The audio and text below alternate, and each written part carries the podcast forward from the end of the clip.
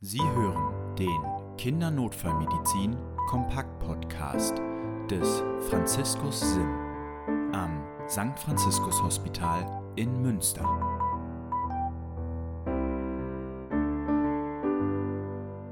Herzlich willkommen zum Kindernotfallmedizin Kompakt Podcast. Mein Name ist Annika Rott. Mein Name ist Lennart Hützen. Und ich bin Christian Erker. Letzte Woche haben wir ein neues Thema angefangen, und zwar B wie Breathing, und damit machen wir auch heute weiter, oder Christian? Genau, wir wollen uns heute die bronchiale Obstruktion angucken als eine der häufigsten Präsentationen von Atemnot bei Kindern. Dann fangen wir damit doch direkt mal an. Wie präsentiert sich eine Bronchoobstruktion beim Kind? Wie kann ich mir das vorstellen? Also in klinischer Symptomatik ist vor allem Husten, Schleimproduktion im Rahmen eines respiratorischen Infektes. Das ist jetzt vor allem bei Kleinkindern. Und das Leitsymptom ist eigentlich der expiratorische Stridor. Also expiratorische Atemgeräusche und eine Verengung der Atemwege in der Expirationsphase. Und das ist so ein bisschen unterschiedlich, in welchem Alter wir uns da gerade die Patienten angucken, was so die Hauptursache eigentlich ist. Bei Kleinkindern ist das eher die obstruktive Bronchitis also ein Atemwegsinfekt. Bei Jugendlichen ist es häufig ein Asthma bronchiale. Es gibt noch eine Sonderform bei Säuglingen, die RSV Bronchiolitis, die wir uns heute aber auch ein paar Mal detaillierter angucken wollen. Vielleicht an dieser Stelle kannst du einmal erklären, was ist das RSV bei der Bronchiolitis? Wofür steht das? RSV ist eine Abkürzung für Respiratory Syncytial Virus und das bezeichnet letztendlich, wenn man sich auf mikroskopischer Ebene angucken würde, was da gerade das Virus macht. Es bildet nämlich, führt zur Verschmelzung von Zellen und die bilden dann Synzytien und Zellverbände. Aber das gucken wir uns gleich bei der klinischen Symptomatik nochmal detaillierter an, was da eigentlich genau passiert. Christian, wenn ich dich richtig verstanden habe, ist es so, dass es schon in spezifischen Altersgruppen Unterschiede gibt, was die Ursachen sind für eine Bronchoobstruktion. Letztlich ist es aber ähnlich, was dort passiert an der Pathophysiologie. Genau so. Ist relativ egal für die Akuttherapie, was die Ursache dafür ist. Die Therapie und auch das, was pathophysiologisch in den Atemwegen passiert, ist im Groben erstmal gleich. Dann lass uns doch, bevor wir mal starten mit den Therapiemöglichkeiten, einmal schauen, was passiert. Mhm. Letztendlich passieren bei der bronchialen Obstruktion drei verschiedene Komponenten in den Atemwegen. Das eine ist eine Anschwellung, entweder infektbedingt oder allergisch bedingt, der Mucosa, also eine Schleimhautschwellung und ein Schleimhautödem. Das zweite ist eine erhöhte Schleimbildung, also die sogenannte Dyskrenie. Und das dritte ist eine Konstriktion der glatten Muskulatur der Atemwege drumherum. Und all diese drei Sachen sind deswegen so besonders bedeutend bei der Bronchitis und in den kleinen Atemwegen, weil die ja nach außen hin begrenzt sind durch zirkuläre Knorpelspangen. Das heißt, jede Schwellung kann letztendlich nur nach innen, in das Lumen hineinführen und führt immer zu einer Lumeneinengung, weil nach außen hin das Ganze durch die festen Knorpelspangen begrenzt ist. Eine Besonderheit haben wir dann beim RSV, wo es halt nicht nur die Bronchien betrifft, sondern es auch eine Bronchiolitis ist, also in den kleineren Bronchiolen stattfindet. Magst du dazu noch mal kurz was sagen? Genau, das passiert noch ein bisschen weiter distal, da gibt es diese Knorpelspangen nicht mehr. Und bei der RSV Bronchiolitis, die also eine Stufe weiter distal in den Atemwegen noch passiert, kommen zusätzlich noch Verteilungsprobleme und Dystelektasen, also schlecht belüftete Areale in der Lunge dazu und Belüftungsstörungen der Alveolen. Jetzt konnten wir drei Komponenten rausstellen, was pathophysiologisch passiert. Mhm. Und die bieten mit Sicherheit auch Ansatzpunkte für die Therapie. Da haben wir einen richtig vollen Köcher, da können wir ganz viele verschiedene medikamentöse Ansätze benutzen. Das heißt, eigentlich könnten wir bei allen, ne, die du gerade genannt hast, also Dyskrenie, Schleimhautschwellung und auch die Konstruktion der glatten Muskulatur, da können wir ansetzen. Genau. Und da ist es auch sinnvoll, verschiedene Wirkmechanismen miteinander zu kombinieren und sich vielleicht im Vorfeld ein stufenweise eskalierendes Schema für die Therapie auszudenken. Mhm.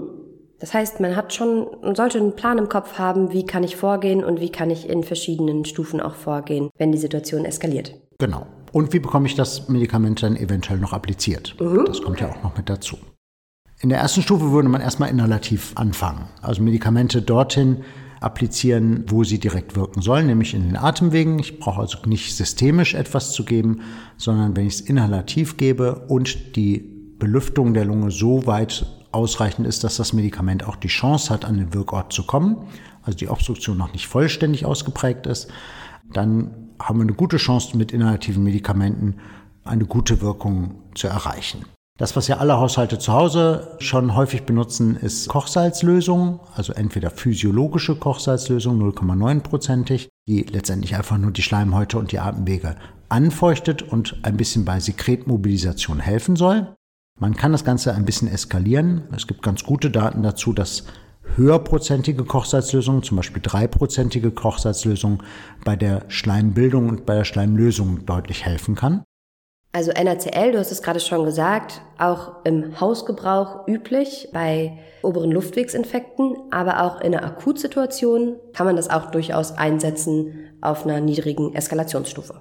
Genau, oder als Trägersubstanz für einen anderen Wirkstoff. Okay. Dass man es miteinander kombiniert und dadurch halt auch diesen Vorteil der Schleimmotilität mit ausnutzen kann. In Kombination. In Kombination. Gut. Als nächstes richtiges Medikament hätten wir da Salbutamol. Salbutamol ist also ein Beta-2-Agonist. Man nennt es SABAS, Short-Acting Beta-Agonist. Und die haben eigentlich zwei Effekte. Das eine ist in niedriger Dosierung, wo es auch häufig zu Hause angewendet wird, verbessert es die Zilienmotilität und damit, dass der Schleim nach außen transportiert wird. Und in höheren Dosierungen überwiegt die Beta-2-mimetische Wirkung, also die Dilatation der glatten Muskulatur.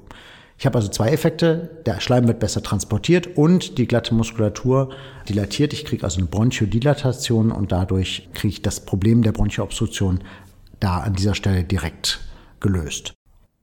Bei Salbutamol kann man sich dann auch noch anschauen, wie kann man das Ganze verabreichen. Christian, du hast gerade schon gesagt, NaCl kann man gut in Kombination nutzen. Das kann man auch beim Salbutamol. Das heißt, man würde NaCl als Trägerlösung nutzen und dort Tropfen Salbutamol hinzugeben. Mhm. Das kann man machen. Es gibt aber auch Salbutamol als Fertiginhalat, das mhm. man ausschließlich mit dieser Lösung zur Inhalation nutzt. Und dann gibt es auch noch Salbutamol als Dosiererosol. Genau. Meistens ist es ja in den meisten Arbeitsbereichen so, dass man eine besondere Art hat, wie man Medikamente inhalativ verabreicht.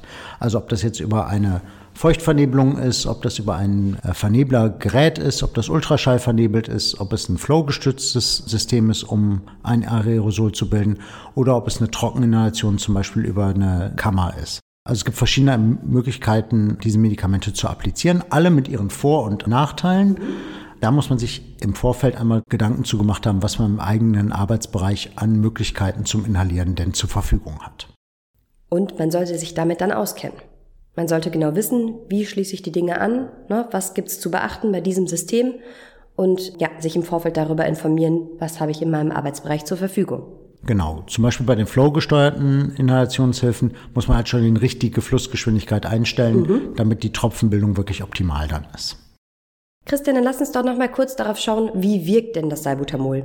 Mhm. Also es wirkt Beta-2-mimetisch, sympathikomimetisch, also am vegetativen Nervensystem. Mhm und führt in der Wirkung, wie wir es da jetzt gerne haben möchten, vor allem zu einer Dilatation der glatten Muskulatur.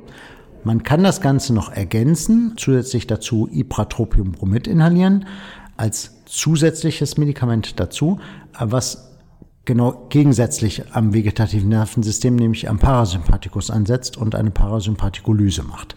Es ergänzt das Ganze also in sinnvoller Art und Weise über eine Modulation des vegetativen Nervensystems. Wir hatten davon gesprochen, es gibt viel in der Hinterhand. Wie sieht es in dem Fall auch aus mit Adrenalin? Mhm.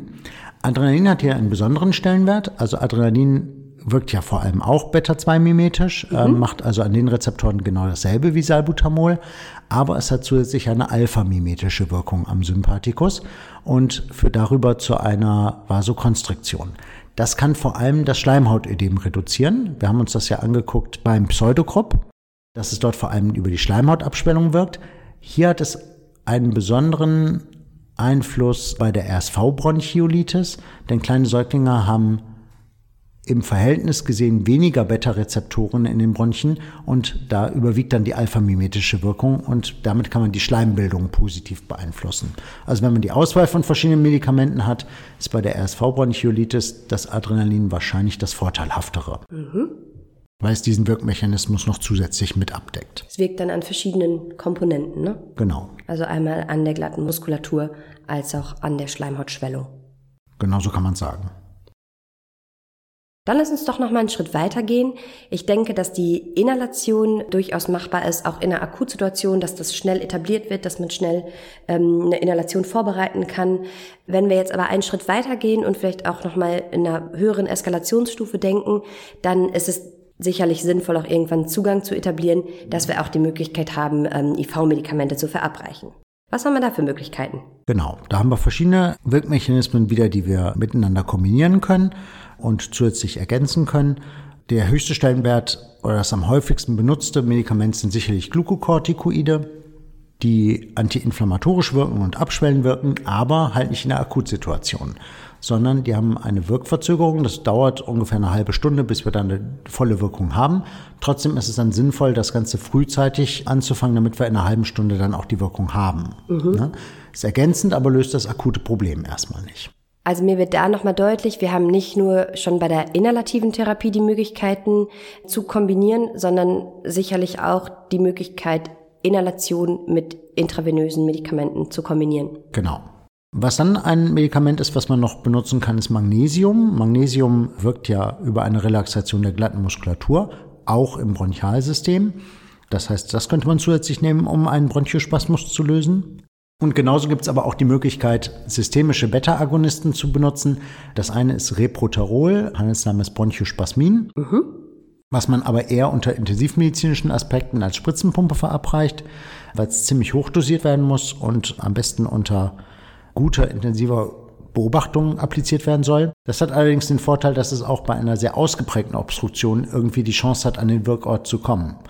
Beim Inhalativen haben wir ja das Problem, dass wenn die Obstruktion sehr stark ist, das Inhalat gar nicht erst bis zum Wirkort vordringen kann.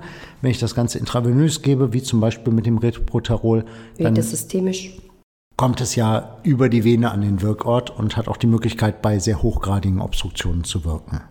In ähnlicher Art und Weise würde Bricanyl wirken, was man subkutan verabreichen kann. Und dann gibt es so eine ganze Reihe an Reservemedikamenten. Die sollte man vermutlich auf dem Schirm haben, werden aber in der Regel nicht so häufig genutzt. Genau, die sind dann eher für die extremen Situationen, wenn man das mit diesen vernünftig durchgeführten Basismaßnahmen nicht suffizient lösen kann. Da spielt zum Beispiel noch Theophilin eine Rolle oder racemisches Ketamin, wo die R-Form von dem Ketamin auch eine bronchodilatative Wirkung hat. Sollen wir dann zum Ende der Folge einmal alles nochmal zusammenfassen? Ja, dann haben wir einen ganzen Haufen an Medikamenten, glaube ich, besprochen. Ne? Ja. Insgesamt kann man sagen, der Bronchospasmus im Kindesalter ist häufig und pathophysiologisch spielen da vor allem drei Faktoren eine wichtige Rolle. Das ist die Dyskrinie, also die Schleimbildung, die Schleimhautschwellung und die Konstriktion der glatten Muskulatur.